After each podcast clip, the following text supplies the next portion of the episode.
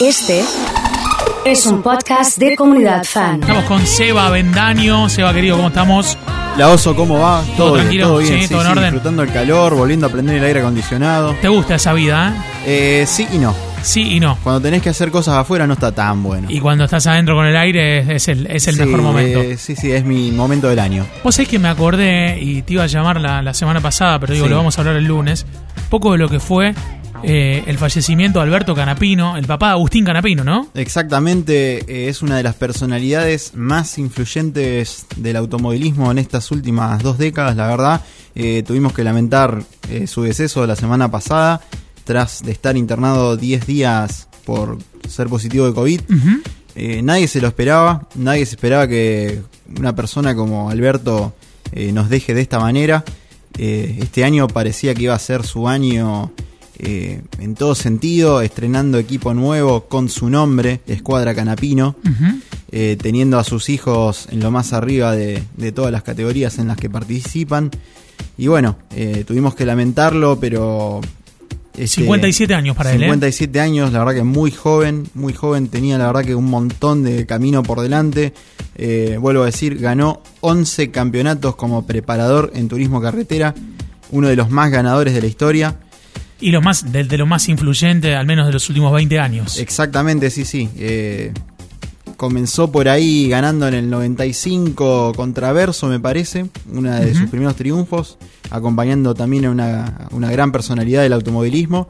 Y así continuando, eh, sacando campeón casi a todas las marcas. Me parece que, que solo le faltó sacar campeón un Dodge, pero eh, la verdad que no, no tenemos palabras, por lo menos a quien está, eh, quien está metido en el tema y, Sí. y entiende de lo que es eh, hacer salir campeón eh, a un auto de turismo carretera, sabe todo el esfuerzo que hay, eh, toda la dedicación, la pasión también con la que Alberto iba a las carreras, y estaba todo el tiempo probando cosas nuevas y tratando de darle a sus clientes siempre lo mejor.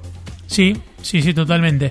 Eh, bueno, hablando netamente de, de lo que fue la primera final de, de temporada del turismo carretero, con justamente Agustín Canapino y, y Josito Di Palma como los protagonistas, ¿no? Exactamente, eh, bueno, comenzó, se da que justo comienza la primera fecha del turismo carretera este fin de semana, Sí. eh, teniendo que lamentar esta noticia, se le pone como nombre al Gran Premio eh, Alberto Canapino y lo tuvimos a Agustín, su hijo, como ganador, y la verdad que en una carrera bastante entretenida, ya desde, desde los entrenamientos venían dando muy bien el auto, una clasificación muy sólida, hay que destacar la labor de, del padre en dejarle el auto que le dejó para, para este año. Si uno ve cómo Agustín eh, transita el circuito en la vuelta de la pole, se da cuenta de que el auto tiene comportamientos de autos de otras marcas o de otros autos totalmente distintos por la forma de transitar las curvas, eh, la forma en la cual él puede acelerar en lugares donde cualquier auto no podría hacerlo,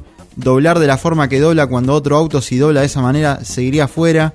Eh, la verdad que con un auto muy sólido Agustín supo eh, favorecerse de esto, hacer el 1 en clasificación, ganar su serie y luego largar la final con una gran pelea con Josito Di Palma eh, a bordo de un Ford.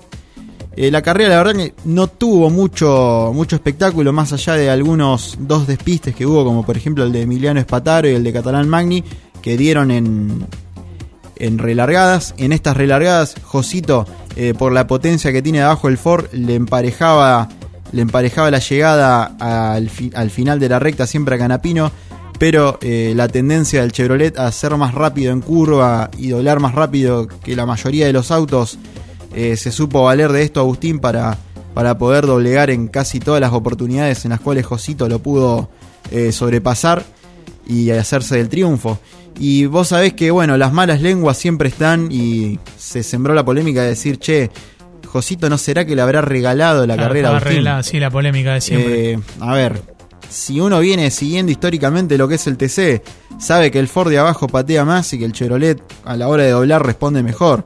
Y la verdad que Agustín también tiene un motor que acompaña muy bien arriba.